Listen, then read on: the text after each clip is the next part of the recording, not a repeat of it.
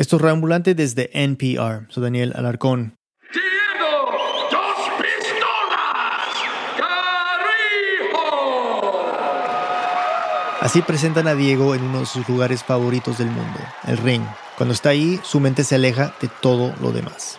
En ese escenario de la lucha, siento que estoy ciego, no puedo ver nada excepto la persona que voy a pelear. Yo estoy 100% enfocado y a veces hasta ni oigo las palabras del referee. Diego, dos pistolas Garijo, de metro 75, 90 kilos de músculo.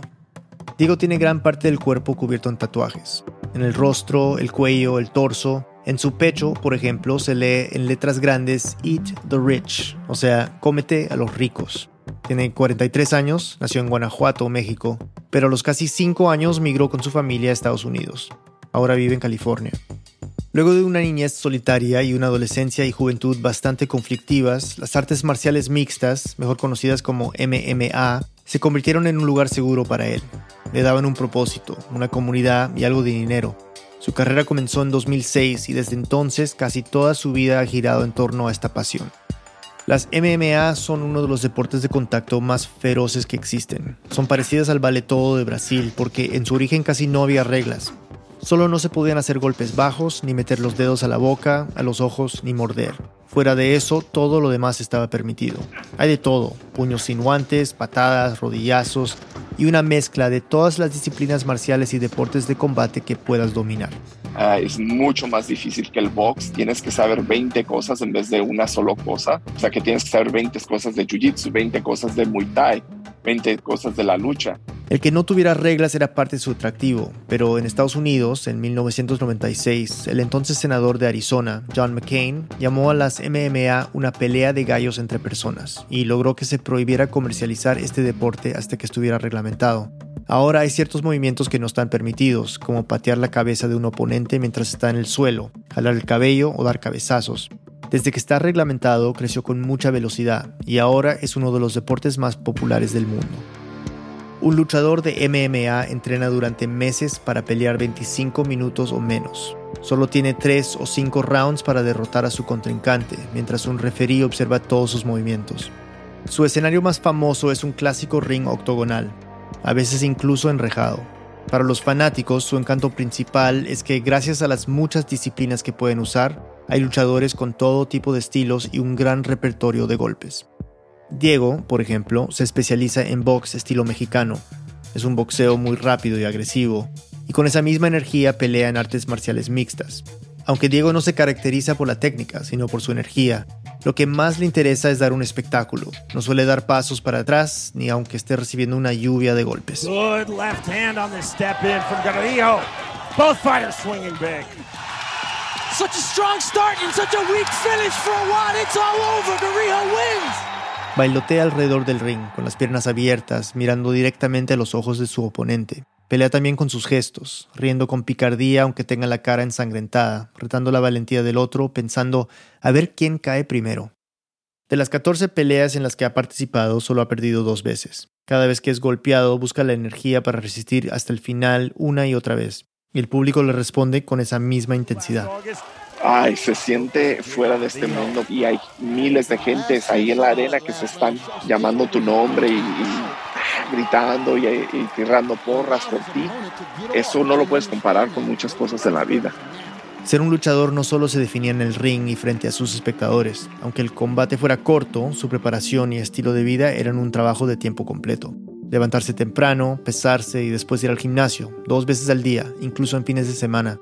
Regresar a casa y ver videos de técnicas que pueda aprender.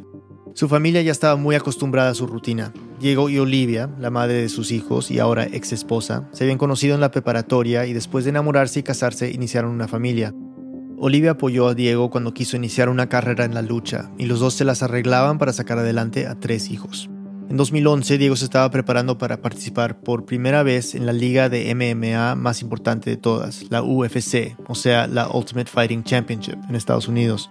Él estaba seguro de que iban a llamarlo tarde o temprano, pero en uno de los entrenamientos, cuando estaba practicando golpes contra un compañero, descuidó la guardia y su colega le clavó un puñetazo en el ojo derecho.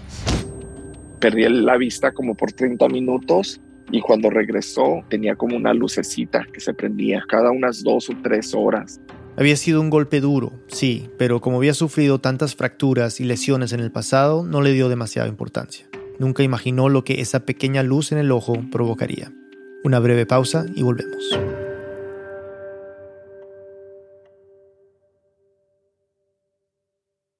Estamos de vuelta en Reambulante. Fernanda Guzmán investigó esta historia y ahora nos sigue contando.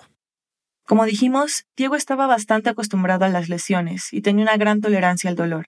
Una vez incluso caminó durante varios días sin saber que tenía una pierna fracturada. Así que en 2011, cuando le golpearon el ojo, no fue al médico inmediatamente. Siendo así de terco, no, no fui al doctor y pasaron unos días y entonces eh, la lucecita que tenía en el ojo fue siguiendo más, más, más. Consultó por teléfono con un médico que atendía a los luchadores acreditados y le contó sus síntomas, que al inicio era una luz que aparecía y desaparecía dos o tres veces al día, pero que ahora la tenía casi todo el tiempo, el médico le dijo que eso no sonaba bien y debía revisarlo en persona. Pasaron un par de días más hasta que Diego por fin fue al consultorio. El doctor lo revisó y le hizo pruebas en el ojo.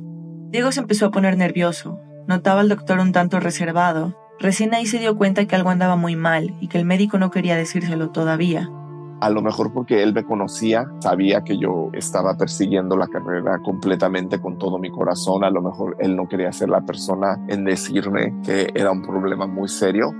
Y efectivamente, el médico le dijo que tenía una idea de lo que pasaba, pero no quería dar un diagnóstico antes de estar completamente seguro. Le pidió a Diego que hiciera una cita urgente con un especialista de retinas, y como Diego ya comenzaba a asustarse, le hizo caso inmediatamente. Al día siguiente, el especialista le explicó que el impacto del golpe fue tan fuerte que le había desprendido la retina, esa membrana en la pared posterior del ojo que transforma la luz en un impulso nervioso que viaja hasta el cerebro y se convierte en las imágenes que vemos.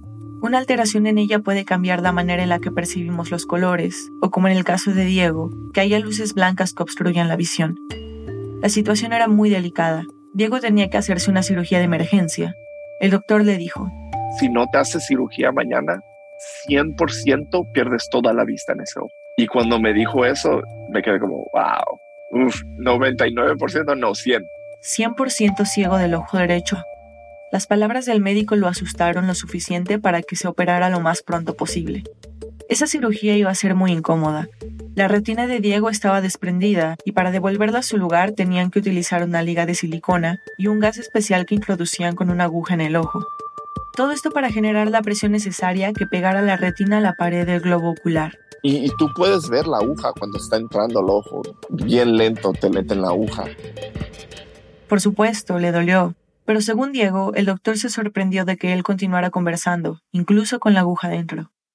Cuando el médico terminó, le dijo que hiciera reposo absoluto mientras su ojo terminaba de sanar, por al menos un par de semanas. Y también le dio una última mala noticia. Le explicó que sus retinas genéticamente eran muy delicadas. Era probable que si continuaba con su carrera de peleador, se volvería a desprender no solo una, sino ambas. Si eso pasaba, quedaría ciego. Eso no solo significaba que no podría seguir preparándose para entrar a la UFC, sino que probablemente tendría que renunciar por completo a la lucha. Yo, yo no estaba listo, yo ya había dado mi vida a la pelea, yo estaba listo para quedarme ciego, si no tuviera hijos hubiera continuado de pelear sí, eso sí fue un golpe muy, muy fuerte. Es decir, si hubiera sido solo por él, habría peleado hasta quedarse ciego, pero al tener una familia sentía que esa decisión no era solo suya. Esa tarde nadie podía recogerlo después de la cirugía, y como su casa quedaba muy cerca, decidió regresarse caminando solo. En el trayecto tuvo suficiente tiempo para pensar en el diagnóstico que le había dado el médico y la necesidad de tener que renunciar a lo que más le apasionaba en el mundo. Entonces me da las malas noticias el doctor y como una película empiezo a caminar a la casa y de ningún lado en California, donde casi nunca llueve, empieza a llover. Y estoy caminando a la casa casi llorando y cubierto así mojado. En ese punto, Diego llevaba ya casi seis años peleando y sentía que renunciar a los entrenamientos, a las luces de la arena, a los octágonos y a las ovaciones del público era casi como renunciar a él mismo, era mucho más que solo el miedo a no tener dinero o a perder su gran sueño de ser un campeón mundial. Era algo más personal. Tenía tanta pasión para pelear, fue lo que me salvó como adulto porque yo estaba tan enfadado. Diego arrastraba un gran enojo desde que era pequeño, y es que tampoco era el niño que quizás están imaginando. Muchos años antes de su vida violenta y de luchador, era sensible y artístico, algo que llamaba la atención de los otros niños en su barrio en San Diego. No solía comportarse como lo que esperaban de él, que fuera seco, rudo, estereotípicamente varonil. Además de llorar si quería y de demostrar cuando algo lo había lastimado, le gustaba escuchar a Whitney Houston y pintar, en lugar de salir a jugar fútbol. Esas características lo hicieron sufrir. De niño, la gente se burlaba de mí o me metían problemas o me pegaban porque me veían de una manera débil o creían que era muy femenino. Le hacían bullying, le decían que seguramente era gay como si fuera un insulto, y le quitaban sus juguetes. Él solo lo aguantaba, en ese entonces pensaba que defenderse implicaba responder con agresividad y él no sabía cómo hacerlo. No me podía en mi cabeza imaginar cerrar mi puño y pegarle a alguien en la cara. Era como demasiado violento para mí. Y la vida en su casa tampoco era más sencilla. Mi mamá sentía que me abandonaba en lugares, no siempre sabía si mi mamá iba a regresar, así que yo ya traía un sentimiento muy pesado desde niño. Diego se crió prácticamente solo, forzado a tener una vida más en las calles que en su propia casa, y en algún momento comenzó a transformarse en una persona que nunca imaginó. Se enfocó en transformar su exterior, en personificar esa masculinidad que le pedían los que lo rodeaban. Quería presentar una versión de sí mismo más rígida, más ruda, incluso más temeraria. De una manera también yo creo que tratas de comprobar aún más que, que si eres macho. Fue ahí cuando comenzó a juntarse con personas que se dedicaban a robar y a involucrarse con drogas. También comenzó a participar en competencias de motocicletas que a menudo se volvían peligrosas, y en ese ambiente pronto empezó a dedicarse a lo mismo, lo que él llama la vida de crimen, asaltar tiendas, robar televisores o aparatos electrónicos. Pero con el paso de los años se cansó de esa vida. Olivia, la que sería la madre de sus hijos, lo alentó a buscar algo diferente y después llegó la lucha. Comenzó a entrenar de forma seria. Fue una manera de seguir teniendo un exterior muy intimidante, Así empezó a pelear y a hacerse cada vez más exitoso, hasta que, como oímos, casi seis años después, un golpe en el ojo derecho puso en riesgo todo lo que había construido. La lucha le daba una identidad y también una carrera con la que podía hacer dinero. Al principio le pagaban 10 mil dólares por pelea, lo que con ayuda del crédito le permitía mantenerse por un tiempo sin problemas. Luego llegó a recibir hasta 15 mil por contienda. Ahora dejarle implicaba tener que buscar un trabajo nuevo para poder mantenerse a él y a su familia, pero Diego no conocía otro mundo. Ya tenía mucho tiempo que ya había dejado el colegio y no tenía una segunda carrera, no tenía nada, ningún otro medio de ganar dinero excepto pelear. Las necesidades de la vida cotidiana no podían esperar a que Diego procesara su duelo. Era urgente conseguir otro trabajo, lo que fuera, que le permitiera poder mantener a su familia. Menos de un año después de dejar la lucha por su lesión en el ojo, pudo conseguir un trabajo en lo que se conoce en inglés como Process Server, esas personas que se encargan de notificar con un documento a quienes tienen que ir a la corte por alguna razón en Estados Unidos. Ese papel tiene que ser entregado personalmente, y Diego era quien lo entregaba. Comenzó a tomar los casos que nadie más quería, gente que se estaba escondiendo, que podía ser peligrosa o que era muy difícil de encontrar. Se estacionaba fuera de su casa durante días para poder interceptarlos. Incluso se llegó a disfrazar de repartidor de paquetes para engañarlos. Era muy bueno en su trabajo, y le daba los ingresos necesarios para poder pagar la renta y mantener a su familia. Pero a Diego le estaba costando adaptarse a este nuevo estilo de vida. Sentía que no era para él. Esa incomodidad se convirtió en tristeza. Casi todos los días, antes de llegar a su trabajo, se quedaba un rato en el estacionamiento y lloraba en su coche antes de entrar. Había pasado casi seis años peleando sin tener un trabajo tradicional. No tenía idea de cómo adaptarse a un mundo laboral tan convencional nada me hacía sentir lo que yo sentía cuando estaba peleando, esa emoción. No sabía cómo ser una persona normal que va a un trabajo de 9 a 5 con, con un gerente que te está diciendo qué hacer. Por instrucción médica tenía recomendado no practicar más deportes de contacto, pero Diego extrañaba hacer actividad física, así que por un tiempo se conformó con levantar pesas. Seis años después, y pese a la instrucción inicial de su doctor, comenzó a entrenar boxeo a puño limpio, el médico le autorizó a entrenar, pero le prohibió volver a luchar competitivamente en MMA. No era lo mismo, pero estaba contento de seguir activo.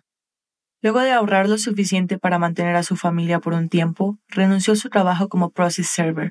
Necesitaba una pausa y encontrar una forma de rehacer su vida. No lo tenía muy claro. Trató de reconectar con aquello que disfrutaba de hacer cuando era niño, antes de las peleas, dibujar, el arte, se volvió tatuador y comenzó a vender algunas de sus pinturas, pero todavía no estaba en paz por completo. Por esos tiempos Diego estaba yendo al mismo gimnasio que Eric del Fierro, un entrenador de luchadores de la UFC. Se habían hecho amigos y ya le tenía la confianza suficiente para contarle un poco de lo que estuvo viviendo los últimos años. Él vio que yo estaba medio batallando con la transición de peleador a una persona normal y el trabajo. Y con la necesidad de encontrarse a sí mismo de nuevo. Después de escucharlo, Eric le dio una recomendación. Me dijo, yo sé que tú estás tratando de cambiar tu vida, acabo de tomar este curso, yo creo que te va a beneficiar mucho. Era un curso de inteligencia emocional. Duraba dos fines de semana y lo impartían en Las Vegas, a cinco horas de su ciudad, San Diego. El viaje y las clases eran una inversión, pero Eric del Fierro le compró unas pinturas para ayudarle a pagarlo. Diego viajó hasta Las Vegas los dos fines de semana del curso.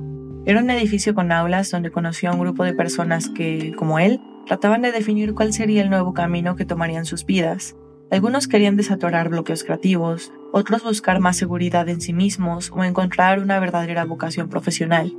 Diego no pasaba desapercibido en su grupo, porque no solo eran los tatuajes en todo el cuerpo. Cuando lo conocieron él estaba hecho trizas. Tenía el brazo enyesado y la cara llena de puntos. Por supuesto no le había hecho caso al médico por completo y cuando pudo volvió a excederse un poco en los entrenamientos. Cuando llegó su turno, frente a sus compañeros, contó lo mucho que le había costado renunciar a las competiciones profesionales de MMA y que ahora estaba buscando otra cosa que lo hiciera feliz, idealmente algo que estuviera relacionado con el arte. Y entre sus compañeros, escuchándolo, estaba Jackie, una joven que trabaja en la industria de la moda y que también estaba buscando darle un giro a su carrera. Este es Jackie, you know, it takes a lot of confidence just to be yourself in front of everybody. And that's why I was very drawn to him. Like, we immediately kind of just opened up and shared. A Jackie le pareció muy valiente que Diego fuera tan transparente y que se abriera así frente a todos. Durante el curso hablaron más y rápidamente se hicieron amigos. Pero más allá de las amistades nuevas, el objetivo principal que Diego tenía en este curso era resolver un asunto que tenía en la cabeza desde hacía meses. Tratando de encontrar quién era yo sin la pelea, ¿Quién soy yo? El segundo fin de semana del curso conversaron sobre lo que les hacía sentir vulnerables a cada uno y cómo podrían permitirse esa vulnerabilidad. Diego escuchaba muy atento. Él se consideraba alguien que no tenía problemas con demostrar sus emociones. Sí, se había creado una coraza física tradicionalmente masculina, pero a pesar del bullying que había sufrido de niño, se permitía cosas que para él rompen con el estereotipo de un macho, como llorar frente a sus hijos si alguna película lo conmovía o simplemente expresarle cariño a sus seres queridos. Diego ya se consideraba alguien vulnerable, entonces el reto era otro, encontrar algo que nunca hubiera hecho antes, algo nuevo. Entonces yo dije, ¿cómo yo puedo empujar mis límites de lo que sería vulnerable para mí? Los que lo conocían sabían que era alguien sensible, pero los que solo lo juzgaban por su exterior no tenían forma de saberlo. Pues para mí todos me ven como este macho, peleador, masculino. Entonces pensó, que es más masculino que un peleador. Llegó a la conclusión de que quizá para explorar ese límite tendría que hacer algo completamente opuesto. Lo más vulnerable que yo puedo hacer es presentarme como femenino. Y en cuanto lo pensó, le vino una idea, una imagen que de inmediato compartió con su grupo. Cuando dije, ¿y si hago un show de drag? Un show de drag. Sus compañeros pensaron que era una gran idea, que era algo divertido, y lo celebraron todos creían que eso es lo más vulnerable que yo podía hacer como un hombre, que también en ese tiempo se ve muy hiper masculino, ¿verdad? No sabía muy bien por dónde comenzar, pero sabía que, al igual que con la lucha, requeriría de compromiso, y como en el ring, se dedicaría a hacer drag con toda su energía. Así comenzó el entrenamiento. Una pausa y volvemos. Estamos de vuelta en Ambulante, soy Daniel Alarcón. Fernanda Guzmán nos sigue contando. Diego estaba convencido de que hacer un show de drag era una gran idea, aunque en realidad sabía muy poco sobre drag. El único referente que tenía de este mundo lo conoció cuando era adolescente. Se trataba de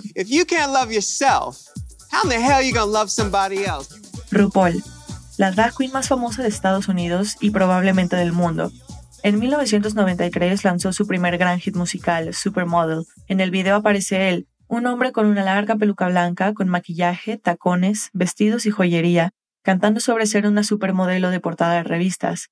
Diego todavía tenía esa imagen en su memoria. Había visto el video de adolescente, pero eso era todo, y como no era suficiente, se puso a investigar.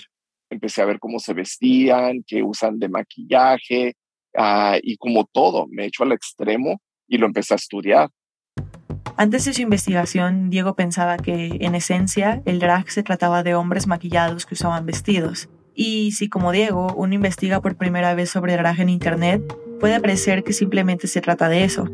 Pero él continuó revisando videos, fotografías de distintas drag queens y también se vio algunos episodios de RuPaul Drag Race, un reality show en donde distintas drag queens estadounidenses compiten por ser la mejor del país.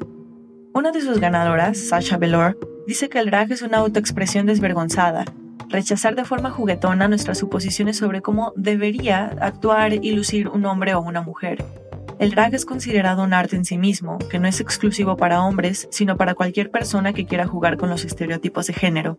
De hecho, también existen los drag kings o incluso personas cuyo drag sale por completo del binarismo, entre muchos otros tipos de drag.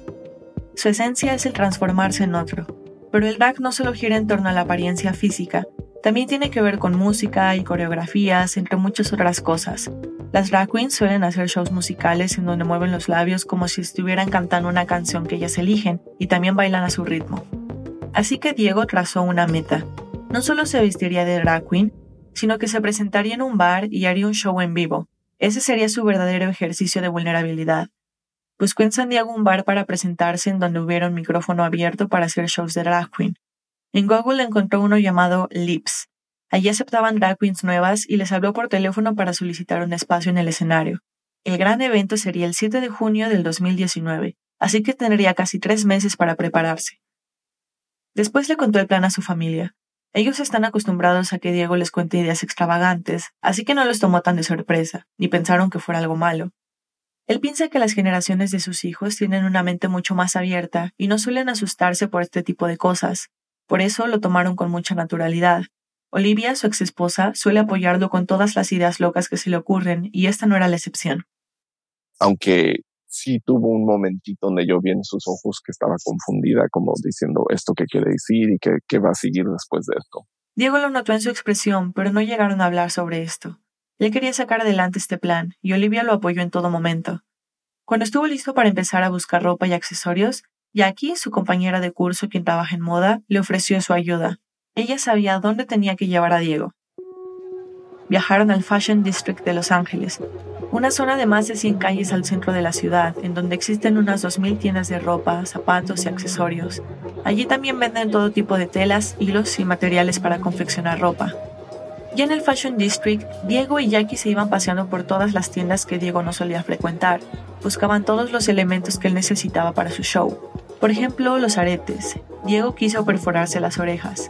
Esas y otras partes del proceso, como depilarse todo el cuerpo, fueron dolorosas, pero Diego y Jackie estaban divirtiéndose mucho. Para mí ese día siempre va a ser una muy bella memoria porque no la pasamos muy bien, nos estábamos conociendo, compramos mi primer par de tacones. Fue muy difícil encontrarlos porque Diego calza del 12 y los tacones de ese número no le quedaban porque su pie es demasiado ancho, pero logró encontrar un par. Eran rojos, terminaban en punta y tenían un tacón de unos 13 centímetros. Para él, que nunca había usado tacones, eran altísimos. Para las drag experimentadas eran pantuflas. Después de comprarlos, se sentaron en un café a descansar porque habían caminado durante horas. Pero Jackie, que le iba a enseñar a caminar en tacones, ya quería empezar con las lecciones. Así que abrió la caja de los zapatos nuevos. Y me dijo, pues ¿para qué estás perdiendo tiempo? Póntelos ya de una vez. Y me los puse ahí y empecé a caminar. Oh my gosh, the first time he ever wore heels, he put the high heels on and he just started walking around the coffee shop like it was nobody's business. Jackie recuerda que Diego comenzó a caminar como si nada en el café. Y aunque ante ella se veía confiado mientras daba sus primeros pasos, la sensación en sus pies era incomodísima, dolorosa. Hoy los tacones con mis pies que tienen ya 20 años de artes marciales y ya los he quebrado varias veces, siento un dolor que no puedo explicar. Pero en cierto modo, su carrera de peleador le sirvió para tolerar ese dolor. No se los quitó e hizo toda una pasarela para divertir a Jackie. Me acuerdo que me sacó a la calle de afuera del café y dijo, a, ver, practica. Y estaba caminando y nunca se me va a olvidar. Afuera, en una de las calles más transitadas de Los Ángeles, había turistas curoseando por la zona y tomando fotografías. Entre ellos, una familia paseaba con un niño pequeño que desde abajo se quedó observando a Diego el niño, la cara que le vi de confundido, de que volteó a verme los tacones y luego me volteaba arriba a ver la cara y otra vez los tacones. y otra vez la cara. Recibir esa reacción hizo que el experimento comenzara a sentirse real.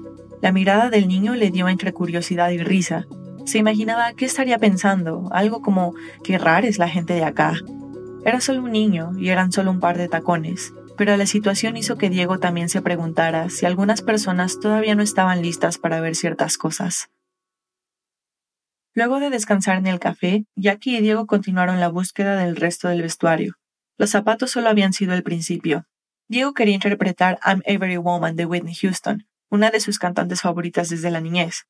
Y estaba buscando un vestido como los que usa Whitney, voluminosos, con colores llamativos y llenos de pedrería, pero en una de las tiendas encontraron un vestido diferente y me enamoré con el vestido, pero no era el correcto para esa canción. Entonces vi el vestido y dije, ¿qué canción me dice este vestido? Y la primera canción que pensé es Celia Cruz, La vida es un carnaval. El vestido le parecía a Diego como una cola de sirena. Era verde, entallado y tenía lentejuelas brillantes. Era strapless, o sea que no tenía tirantes, y el corsé estaba lleno de perlas verdes y doradas. A Jackie también le pareció hermoso. Ese tenía que ser su vestido y esa su canción. Entonces empezamos a buscar todo para combinar con ese vestido. La peluca, el maquillaje, las joyas. La peluca que escogieron era castaña y ondulada. Estaba recogida en un peinado y decorada con una pañoleta azul con estampados de flores rosadas. También consiguió un brazalete plateado que hacía juego con un gran collar de piedras fantasía azul tornazul. El vestuario de Celia Cruz estaba listo. Ya con la canción elegida, Diego comenzó a montar su show. Aunque el drag no es un deporte de contacto, sí requiere una preparación física. Pues eh, igual como una pelea, empecé a entrenar, tuve que aprender cómo bailar en los tacones, empecé a ensayar mis pasos y memorizarme la canción. Diego ya tenía pensada la coreografía, estaba listo el vestuario y la música, pero faltaba algo esencial, el rostro. Las drag suelen tener un maquillaje muy único. Es como si fuera la firma del personaje, de manera que así uses cualquier estilo de ropa, la gente siempre pueda reconocer que se trata de ti solo al ver tu cara. También suelen aplicarse su propio maquillaje, pero él no sabía cómo, y al ser algo tan importante, Diego buscó ayuda de alguien profesional. Y un conocido le recomendó a alguien. Me dijo, mi amigo Carlos hace, hace drag, hace artista de maquillaje y también un bailarín profesional que ha hecho espectáculos de drag. Lo buscó por Instagram y le mandó un mensaje directo contándole lo que necesitaba. Y cuando él me escribió, yo veo su profile, que era como de boxeo, tenía fotos como con sangre en la cara. Yo le dije a mi novio, ay, yo no sé, yo no sé qué es, me suena súper raro. Este es Carlos González, es puertorriqueño, tiene 32 años y vive en Los Ángeles. De entrada, Carlos desconfió del perfil de Diego. No era para nada el tipo de clientes que solían buscarlo. Dudaba de que sus intenciones fueran honestas. Tenía miedo de que fuera a hacerle daño, por ejemplo. Pero finalmente le contestó y decidió que iría a conocerlo en un café. Le dijo a su novio desde entonces que le mandaría su ubicación, solo como prevención por si cualquier cosa pasaba. Llegó el día del encuentro. Diego lucía en persona tan intimidante como en sus fotos, pero mientras iban conversando, Carlos dejó de tener miedo. Diego en persona pues es un ángel, nada que ver con las fotos, o sea, si no lo conoces no sabes quién es y cuando lo conocí en la primera entrevista como que toda esa imagen que tenía pues cambió. Para sorpresa de Carlos, tuvieron química muy pronto.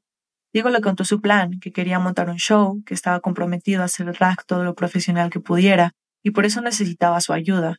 A Carlos le pareció un proyecto atractivo y valiente, así que se pusieron de acuerdo para verse un día antes del show en casa de Diego y escoger el maquillaje definitivo.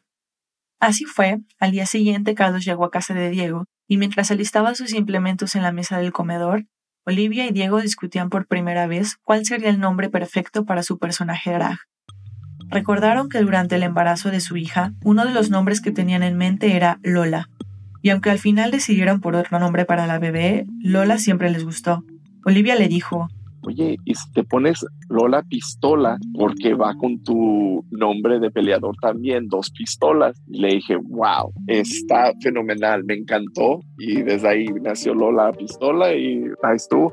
El personaje que Diego imaginó usando ese vestido brillante de sirena, con tacones rojos, peluca castaña, inspirado en Celia Cruz, y que él estuvo practicando durante tres meses, ya tenía nombre, Lola Pistola, y con el nombre comenzó a imaginar su personalidad.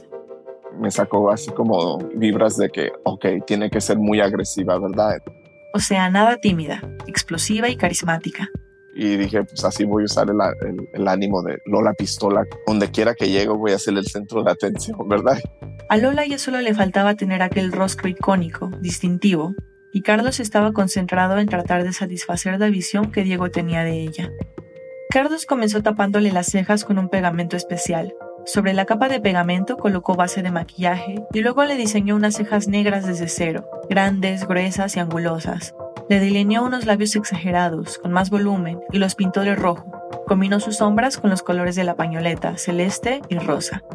Agregó unas pestañas postizas muy muy largas, le contorneó los pómulos para que quedaran definidos y afilados e hizo lo mismo con su nariz. Del cuello para abajo no cubrió ninguno de los tatuajes, de modo que Lola se veía imponente, femenina y masculina a la vez. La familia de Diego se asomaba de vez en cuando para ver cómo iba el proceso, pero él no quería ver su rostro hasta que estuviera terminado. Luego de unas tres horas de maquillaje, solo faltaba colocar la peluca y peinarla un poco. Me dijo, ya, ya terminamos, y me sacó el espejo.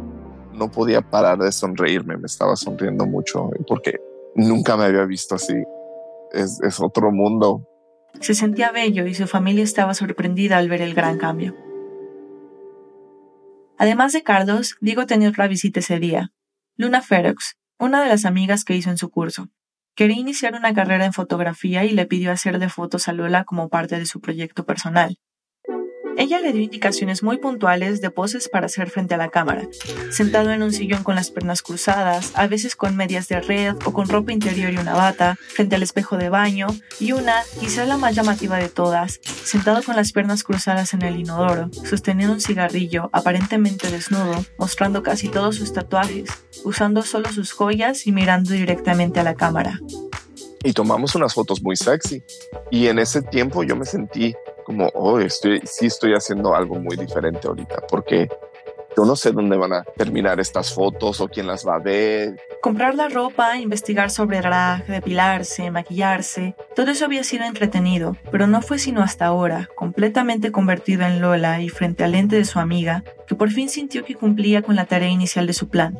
Comenzó a sentirse verdaderamente vulnerable. Y, por un momento tuve ese, ese pensamiento de que, oh, yo no sé cómo gente va a pensar de mí. Entonces sí fue un poquito de pensar si estoy haciendo la cosa correcta y proceder de ahí. No sabía dónde iban a parar esas fotos y qué reacción podrían tener, por ejemplo, los familiares fuera de su núcleo. A pesar de las dudas, decidió subir a Lola a un escenario. En ese momento sí sentí un poco del riesgo, pero de todas maneras seguí adelante.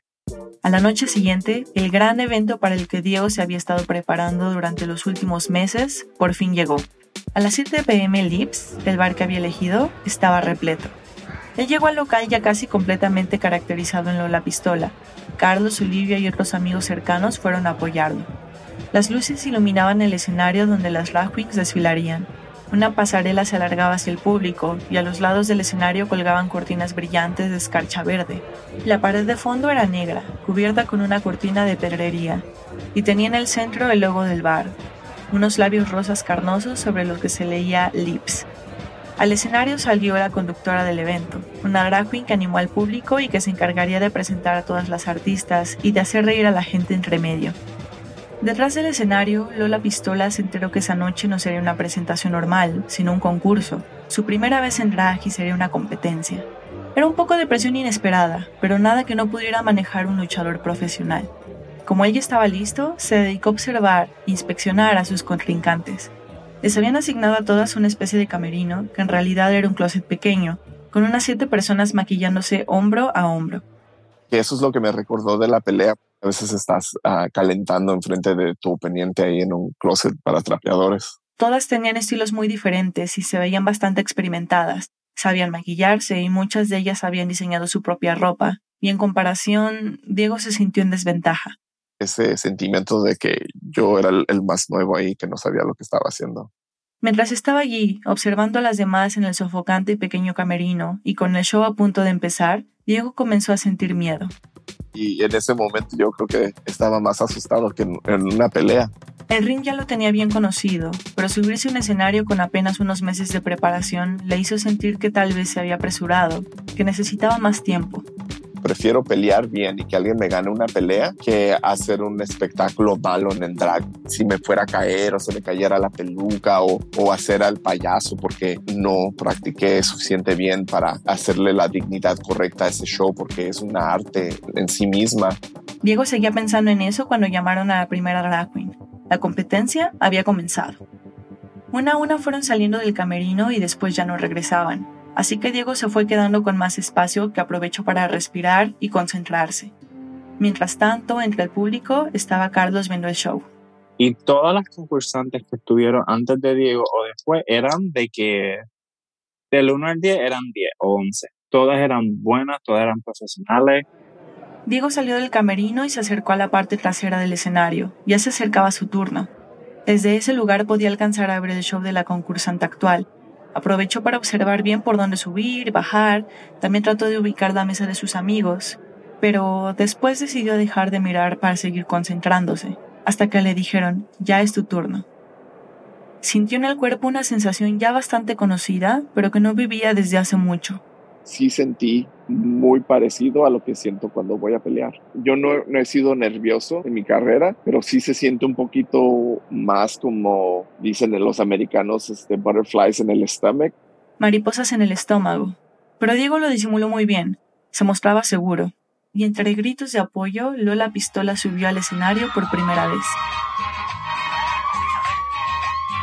En los primeros segundos de la canción, Lola bailaba, y cada pisada suya en esos tacones era agresiva y torpe, pero movía las caderas y ondulaba los brazos al ritmo de la música. En la primera pausa de la canción, justo antes de que Celia Cruz comenzara a cantar, Lola, en su vestido verde de sirena, sorprendió con su primera pose. Cadera y rostro hacia la izquierda, una mano en la cintura y la otra en la peluca castaña. Luego de unos segundos, Lola apuntó con una mano al público y alguien entre ellos gritó. Lola sonrió y continuó, bailando con las piernas abiertas como quien espera para recibir un golpe, aceptando los billetes que el público le alcanzaba y guardándolos en su pecho. Entonces para mí se me hizo muy complicado colectar los dineros y, concentrarme en los pasos. Así que yo estaba más preocupado en, el baile que en, en, colectar los dineros. Seguía señalando de vez en cuando a las personas de la audiencia. Guiñaba el ojo por aquí y por allá, Todavía tenía algo de miedo de dar un mal paso, caerse o que se le cayera la peluca, pero logró concentrarse y desechar esas preocupaciones. Yo estoy acostumbrado a dominar mi mente. Ese es mi poder, eso es lo que yo soy bueno, es de, controlar mis sentimientos y no dejar que ellos me controlen a mí. Sus amigos estaban muy orgullosos de él. Carlos, por ejemplo, wow, Diego lo hizo súper bien para hacer su primera vez muy intimidante. Yo creo que no todas las personas tienen el coraje o el poder o el amor propio de treparse a una tarima. Tienes todas las luces, tienes toda esta gente frente de ti. Durante y después del show, Diego volvió a escuchar los gritos y aplausos que había estado extrañando desde hacía casi siete años, desde la última vez que pisó un ring de MMA. Este era un escenario diferente, pero la emoción era muy parecida. Se siente un espectáculo casi igual que una pelea. Al finalizar el concurso llegó el momento de anunciar a las ganadoras. Diego estaba en la tarima junto al resto de las concursantes.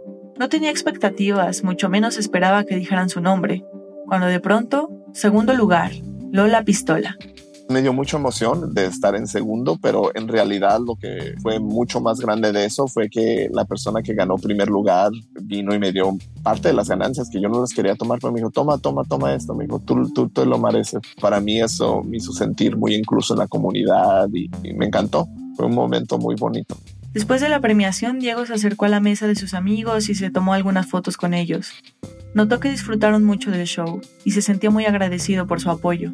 Cuando la noche llegó a su fin y todos se preparaban para irse, el gerente del lugar se le acercó y le dijo, ¿sabes qué? Trajiste una energía tremenda, trajiste mucha gente aquí, de cualquier tiempo que quieras hacer drag, la puerta está abierta y puedes venir a hacer tus shows cuando tú quieras. El primer espectáculo de Lola Pistola fue un éxito y abrió una puerta que Diego no había considerado hasta ahora, plantearse el seguir haciendo drag después de esta noche. Un mes después, Diego subió a Instagram los videos de su presentación en Lips, también las fotografías de su primera sesión, esas en donde llegó a sentirse inseguro. Gracias a esas fotos, su personaje drag comenzó a llamar mucho la atención. Consiguió nuevos lugares para hacer espectáculos, y para eso necesitaba más números, además del de Celia Cruz. Así que parte de sus ganancias como tatuador y artista las usó para invertir en Lola. Tengo un, todo un vestuario, tengo cajas llenas de trajes, porque también para eso, de hecho, soy una diva y odio usar la, misma cosa dos veces. Siempre cuando voy a poner un show me gusta tener algo completamente diferente. Lola llegó al ojo de los medios y varios periodistas se interesaron en entrevistarlo. Su historia era cada vez más popular tanto en el mundo del drag como en el mundo de la lucha.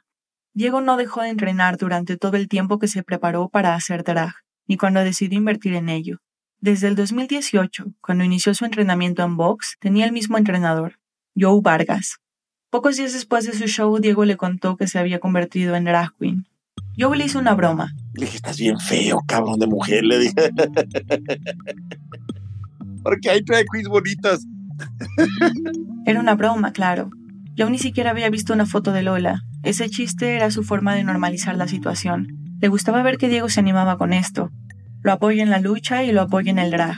Yo estaba orgulloso de él porque si él, al fin de cuentas, tenemos que vivir una vida contenta, ¿no? Y si eso lo hace contento, pues para adelante. Pero no todos allí tendrían la misma reacción.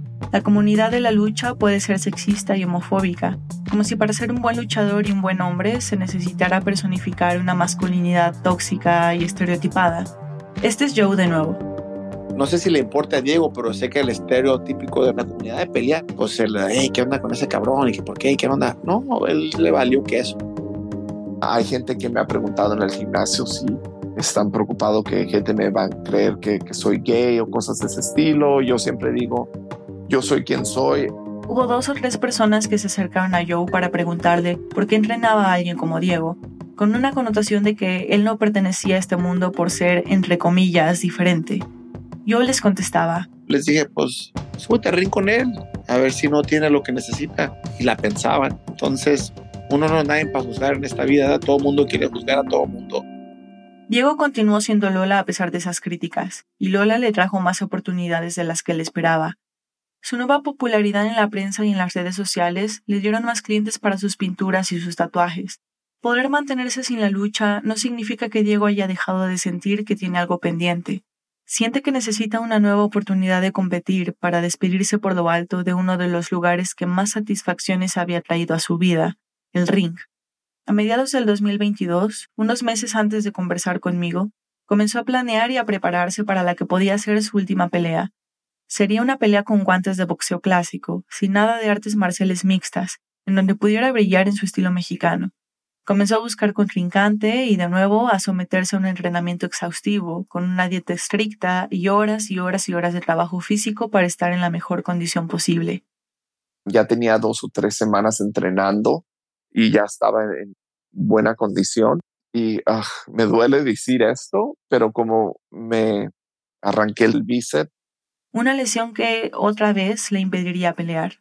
Pero Diego, un luchador que como muchos otros lleva su cuerpo al límite porque siente que siempre está contra el reloj, no pierde la esperanza de sanar y volver a dar la última batalla. Ahora el chance de que suceda es bajo y al ir pasando el tiempo se reduce cada vez más.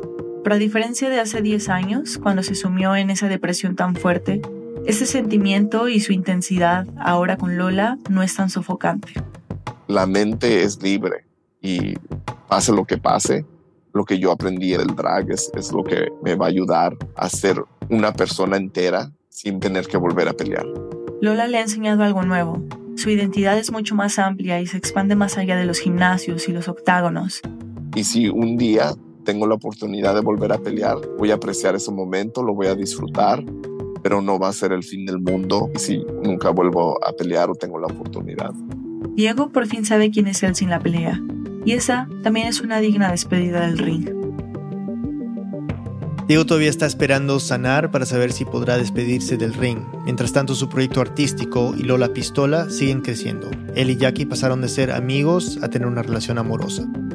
Fernanda Guzmán es periodista y vive en Ciudad de México. Esta historia fue editada por Camila Segura, Nicolás Alonso, Natalia Sánchez Loaiza y por mí. El fact-checking lo hizo Bruno Celsa. El diseño sonido es de Ana Tuirán y Remy Lozano con música original de Remy. El resto del equipo de Reambulante incluye a Paola Leán, Lisette Arevalo, Pablo Argüelles, Andrés Aspiri, Aneris Casasus, Diego Corso, José Díaz, Emilia Herbeta, Camilo Jiménez Santofimio, Juan David Naranjo, Ana Páez, Laura Rojas Aponte, Barbara Sawhill, David Trujillo, El Liliana Ulloa y Luis Fernando Vargas. Selene Mazón es nuestra pasante de producción, Carolina Guerrero es la CEO. Reambulante es un podcast de Reambulante Studios, se produce y se mezcla en el programa Hindenburg Pro. Reambulante cuenta las historias de América Latina, soy Daniel Alarcón, gracias por escuchar.